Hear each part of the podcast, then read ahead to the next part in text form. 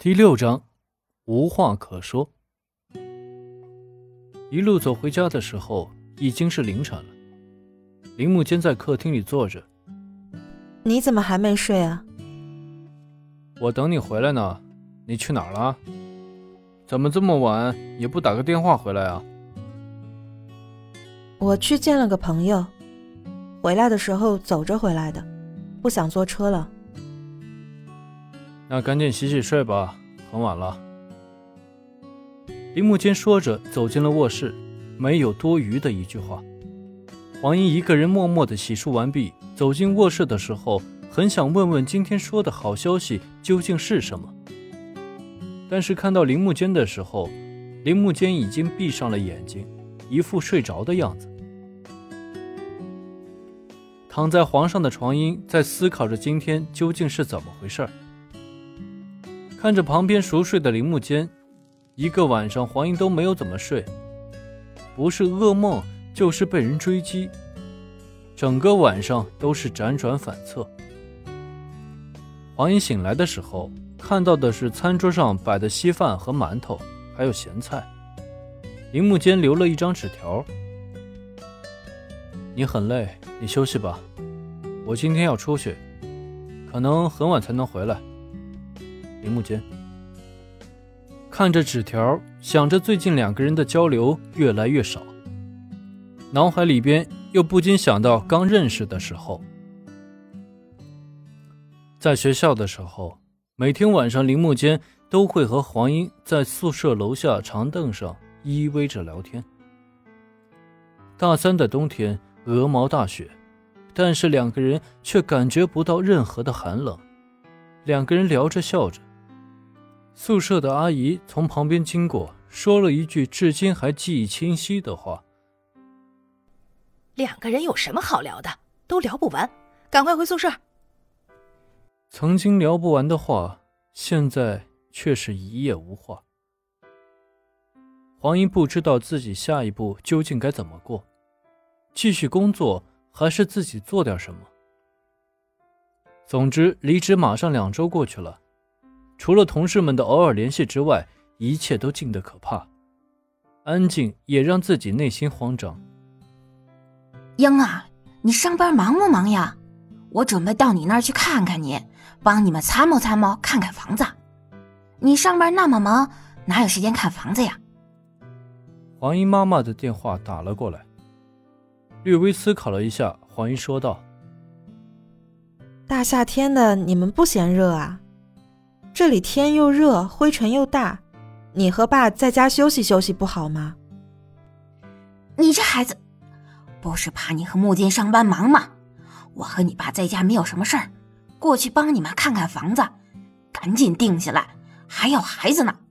真是的，你想急死你妈我呀？还有呀，我想文文了，你现在租住大房子，我们过去也有地方住，也可以照顾你。就这么定了啊！去也要去，不去也要去。我和你爸已经把票买了，这次不用你来接我们了，我们自己过去。黄英想到自己失业了，一切不都露馅了吗？说道：“你呀，总是先斩后奏，你这哪里是和我商量嘛？你这分明是通知我。就这么定了啊！我们周三到，你们上你们的班。”到时候我们在住的小区外等你们就好了。黄英的妈妈说着挂掉了电话。黄英第一时间想和林木间商量一下，殊不知此刻的林木间也接到了母亲的电话。儿子啊，你们最近咋样啊？上次电话你们是不是吵架了？我准备和你爸爸去看看你们，票已经托人买好了。哪有啊？我们没有吵架。现在家里不是很忙吗？天气这么热，就不要过来了。要不你们把票退了，我回家去看你们。我们已经准备好了，我们周三到。你上你的班，不用管我们。嗯，你把公交车路线告诉我和你爸就行了。你们究竟有没有吵架呀？我跟你说啊，你们不能吵架。黄英多好的娃儿，听见没有？千万不要吵架。周三中午十二点的车啊，我去火车站接你们，不要乱走啊。你上班要紧，不能耽误正事儿，知道吗？知道了，不会耽误的。林木间挂掉了电话，第一时间给黄英打了过去。您拨打的电话正在通话中。炎热的天，毒辣的太阳，在太阳底下，手拿着一瓶矿泉水，林木间已经是满头大汗了。林木间选中了城中村的一家民房，正在和房东商讨着：“你这个院子能不能便宜点啊？一楼的院子我想租下做餐饮。”我们这里的房子都是这个价格。这个院子一个月五千块，一分都不得少，一次性一年，水电费另算，一块五一度电。能否再便宜点啊？你看这么偏僻，四千你看怎么样？就五千块，一次性付一年房租，租就租，不租的话你再看看其他家的。房东很不耐烦的样子。林木间在城中村住了五年，看惯了，也看够了房东的嘴脸。房东就是一个人走茶凉的主，没有一点感情。这一刻给你掏心掏肺，下一刻就是冷眼相对。突然间想起了张访他们，相处了三年多，但是走的时候呢，又是冷眼相对。想起在公司里边原来的同事马比、邱总，唉，都是一些……他妹的，这太阳也太毒辣了吧！你就不能凉快一点儿？盯着毒辣的太阳，看着冰冷的房东，林木间不禁骂了一句：“这么多年自己离职了，只有安总和丫头会偶尔打电话。哎，不知道黄英在干什么呢？希望她心情好起来。都怪自己无能啊，真是烦人！爸妈这个时候又来凑热闹，你说凑什么热闹呀？”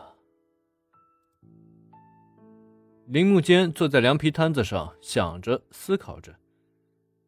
此刻的黄英正在和妹妹文文打着电话。死丫头，这周你得回来住，爸妈要过来了，别在外边玩了，记着点回家。黄英在电话中说着，似乎一上午的郁闷之气，终于有一个可以撒气的对象。咱爸妈怎么又过来呀？烦死了！大热的天不嫌热呀！咱爸妈是放心不下你，专程过来看你的，别又是拉着你去相亲啊！得得，相亲是吧？谁怕谁呀？妈想介绍对象，她敢介绍我就敢去。姐，我不跟你说了，我忙去了，晚上做饭我回家住。喂，喂，死丫头，这么快挂了电话！黄英觉得终于抓住了一个可以发泄的对象，但是这么快又挂掉电话了。你快回来，我有事儿跟你说。拨通了铃木间的电话，第一句黄英就喊了出来：“别喊了，行吧？什么事儿啊？”炎热的天气，铃木间的心情愈加烦躁。你赶紧回来，回来再说。说着，黄英挂掉了电话。能有什么事情呢？能比现在找地方重要？能比自己父母来的更重要？回到家的时候已经是下午四点了，天气更加的闷热。有时候闷热的天气也会让人更加烦躁，莫名其妙的烦躁。我给你打电话的时候，你干嘛呢？几次电话都是在通话中。刚开门，迎头而来的就是黄英这句话。我给你打电话，你不是也在通话中吗？你脾气大了，说你一句都不能说了。我爸妈要来，说是来帮我们看房子，你看看房子的事情怎么办吧。我爸妈也要来，后天中午十二点到。啥？你爸妈也要来？烦不烦呀？真是的，什么时候不能来，偏偏这个时候来。废话，你说什么时候是时候啊？你爸妈不也这几天来吗？天气炎热，林木坚的语气也不好。哎呀，我的妈呀！四个人啊，都是周三，我们怎么办呀？都没有工作了，不能让他们知道呀。你这两天都在干嘛呀？天天都不沾屋子的。黄英缓和了语气问道。林木坚觉得应该把想法告诉黄英了，毕竟是一家人，什么事儿都是要商量的。